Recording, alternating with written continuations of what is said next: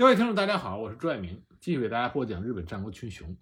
那么从今天这里开始呢，我就给大家讲讲西国另外一个著名的家族，这就是尼子家。我们在讲毛利元就的时候就提到了尼子家的尼子经久。有种说法，尼子经久是西国的老狐狸，和毛利元就的这只小狐狸相互斗智，精彩纷呈。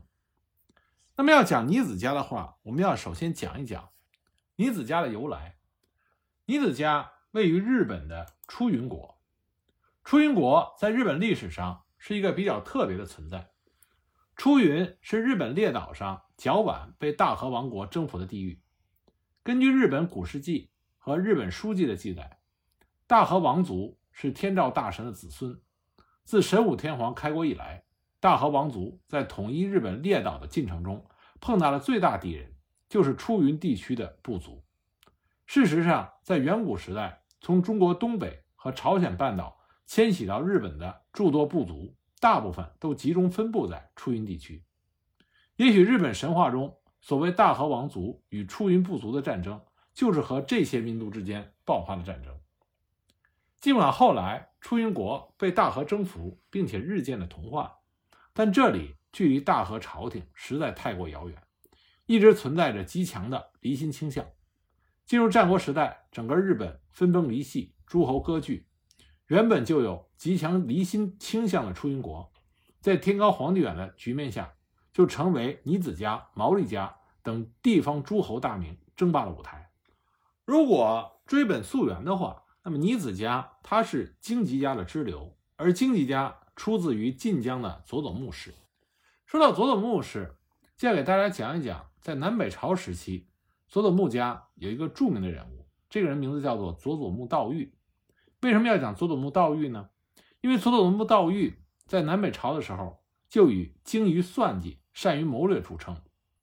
那么，尼子经久后来的表现很有可能是他血脉中先祖的基因在发挥作用。这位佐佐木道玉在南北朝时代叱咤一时，《军机物语》《太平记》对他的评价极高，说他无论在公卿专精的文学，如和歌、连歌等，以及立花。茶道、香道、元月各方面都有很深的造诣。成书于南北朝时期的《连歌集》就收录了好几首他的连歌。如此一位多才多艺的守护大名，性格飘逸、放纵、奔放，公认是婆沙罗大名的代表人物。什么是婆沙罗大名呢？指的是穿着花哨、引人注目的服装，做出无视传统行为的大名。那么佐佐木道玉就是其中的代表人物。佐佐木道玉生于公元一二九六年，又名荆吉高氏，本是佐佐木荆吉宗室的次子。佐佐木氏是晋江的源氏名门。到了佐佐木信纲担任家主的时候，他的四子世信受封晋江国的爱知、犬上、坂田、伊香、前景、高岛六郡。因世信在京都的住所名字叫做京吉高氏，所以世信一族就开始被称为佐佐木京吉氏。道玉的父亲宗室虽然不是出身于宗家，但是他曾经在堂弟京吉真宗当政的时候担任过后见辅政。公元一三零四年，京吉真宗早逝，年仅八岁的道玉就以真宗养子的身份入继到了宗家。成为佐佐木京吉氏的第五代家主，同时他还受当时的幕府执政北条高时赐字，名为高氏。京吉氏从他的初代开始，就曾担任过尹副仲、平定仲等要职，之后累代都受到了幕府的重用，所以年少时的道玉也是官运亨通。道玉生活在一个动乱的年代，但也正是在这样的大环境下。才让他的特殊才能和生存方式得以更好的展现。他遇到的第一次动乱要从袁弘之变说起。由于经历了元军来袭和双月骚动等一系列事件，镰仓幕府的统治根基已经动摇，但职权北条高时却仍然不务正业，专好斗狗，这让诸多的武士都感到十分的不满。一直被幕府架空的天皇就想趁此机会夺回实权。公元一三三一年八月二十四日，后醍醐天皇因为倒幕失败而逃出了京都。二十七日，他在智利山下诏，号召各地的武士起兵勤王，史称元弘之变。九月五日，幕府六波罗探提的讨伐军向智利山发动了进攻，佐佐木道玉也随军出征。不过战争只持续了二十多天，后醍醐天皇及其党羽大部分都被擒获。攻克了智利山之后，镰仓幕府扶持了光严天皇上位，并且开始处理后醍醐天皇等人。公元一三三二年三月七日，道玉与千叶真印、小山五郎左右卫门一起率军五百从京都出发，将后醍醐天皇等人押送到了隐岐岛。同年五月，幕府决定将后醍醐天皇的近臣北田巨行押往镰仓，而佐佐木道玉又一次负责路上警卫。当时已经有很多人猜到北田巨行将会在路上被杀害，而在出发前，幕府果真已经下达了要处死他的命令。当一行人走到晋江的时候，镰仓的使者又前来督促，让道玉在晋江国行刑。在《太平记》和《曾经》中都曾经讲到，六月十九日，道玉在处死北田巨行的时候感到非常的伤感，但又不得不执行幕府的命令。在《太平记》里边，道玉甚至答应会将巨行的一封书信转交给后醍醐天皇，最后还是流着眼泪将其火葬。但文中并没有交代他为什么会如此伤心，也没有提到过他和北田巨行到底有什么样的交情。《曾静》一书中则一直暗示道玉曾经受过后醍醐天皇的恩赏，并认为他在将后醍醐天皇押送到了隐岐之后，两者可能有所联系。此时的道玉暗中是倾向于天皇一方，而且在《曾静》一书中用了很大的篇幅来介绍北田巨型之死，这个现象非常反常。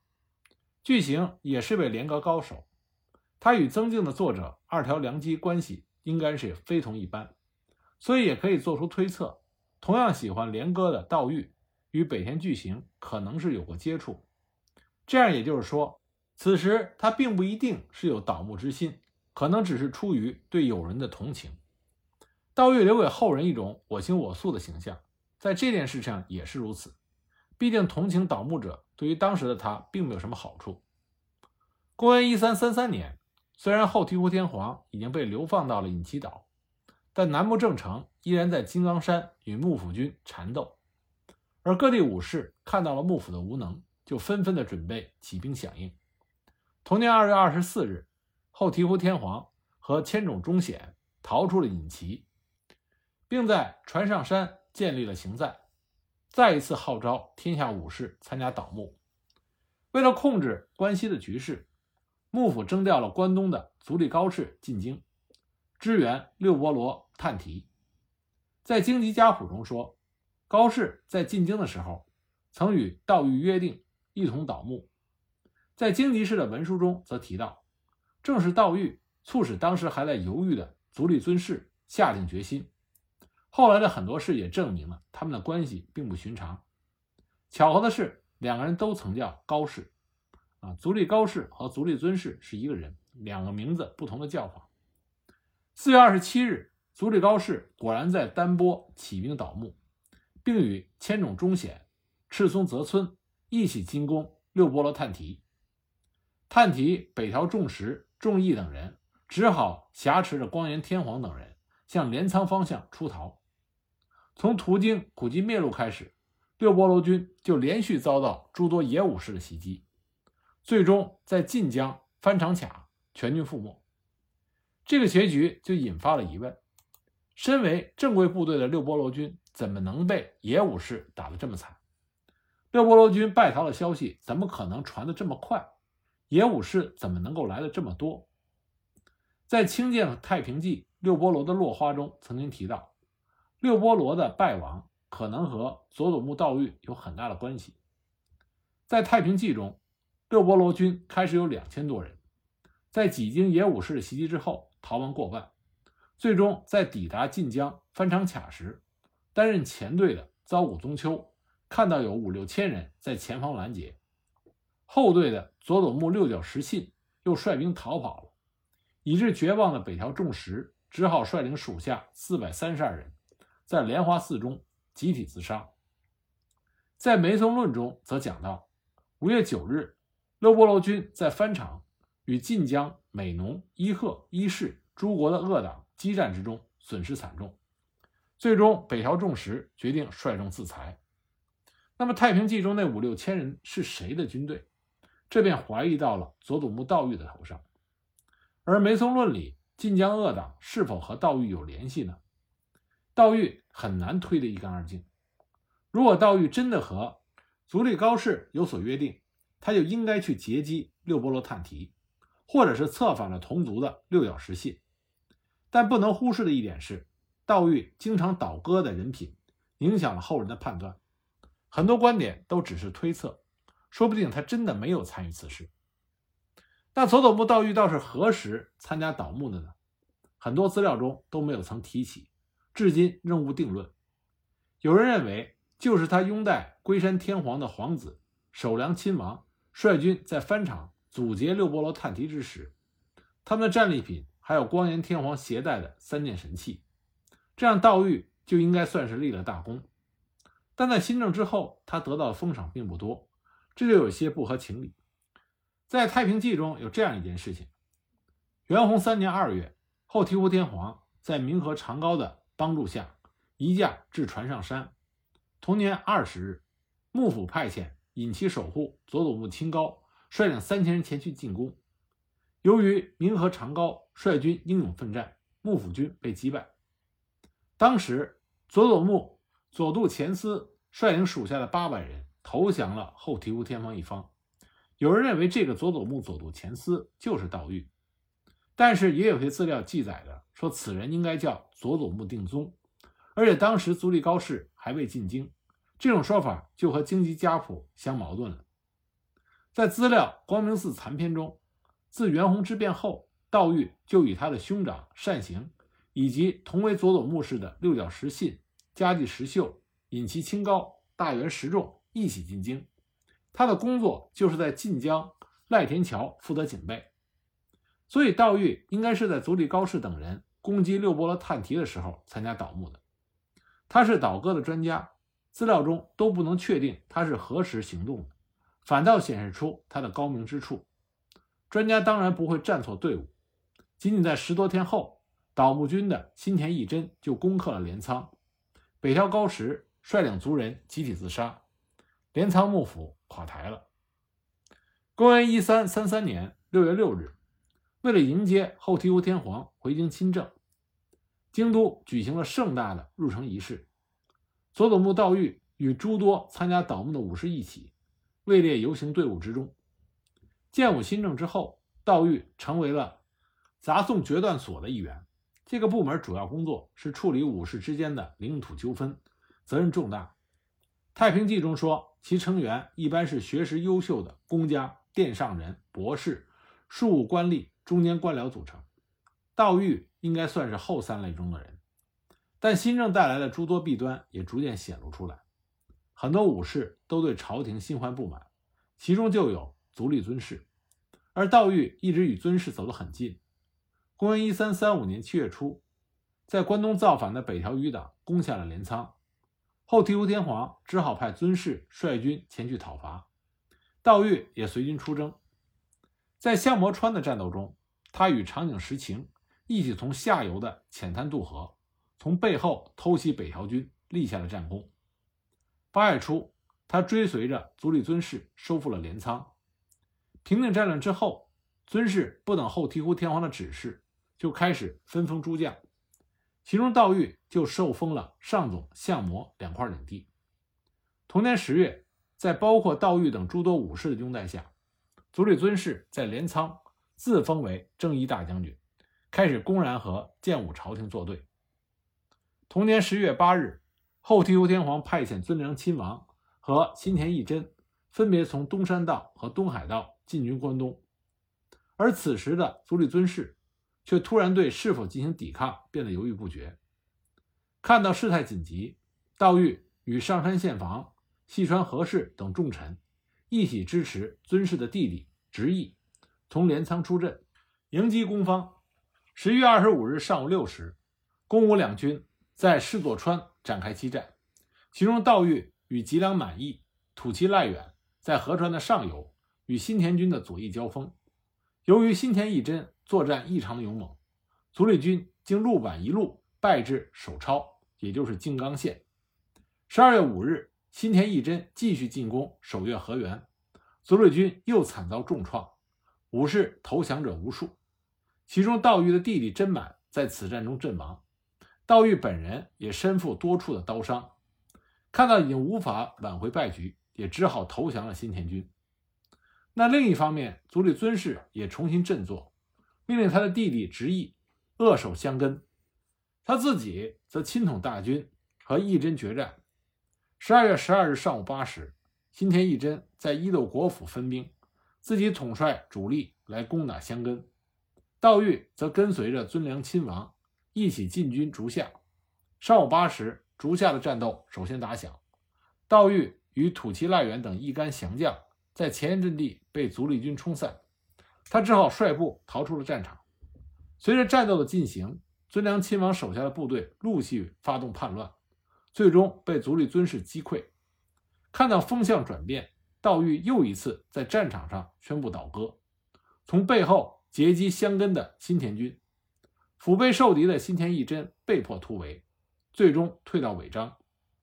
公元一三三五年一月，足利尊氏在汇集了关东的诸路军马之后，向京都发起了进攻。道玉也随军一同出征。最初呢，足利尊氏占据了上风，并且攻占了京都。但在同月下旬，由于攻方的北田显家参战，足利军遭受惨败。大部分武士都跟随着足利尊氏乘船逃往九州，而唯独道玉却可能是逃回了自己的老巢晋江。其实他这次的表现还算不错，在这种危难时刻，足利军的宇都宫公刚和武田信武都是投降了攻方。在《太平记》和《梅松论》中，足利军在九州奋战的时候，的确没有道玉的身影，可能他是想在晋江继续观察一下形势。如果足利尊氏不快点回来，他墙头草的老毛病可能就又要犯了。公元一三三六年五月末，卷土重来的足利尊氏在凑船上岸，看到形势好转，道玉又率部前往与之会合。二十九日，他追随着足利尊氏进入京都，随军继续攻击后醍醐天皇所在的比瑞山。九月，足利尊氏为了对付攻方的严立寺僧众，派遣了。小笠原信农守真宗率军入入晋江，此举就引起了道玉的极大不满。他担心晋江守护的职位会被小笠原氏抢走，所以他秘密潜出京都，经由若狭奔向坂本，再次投向了攻方。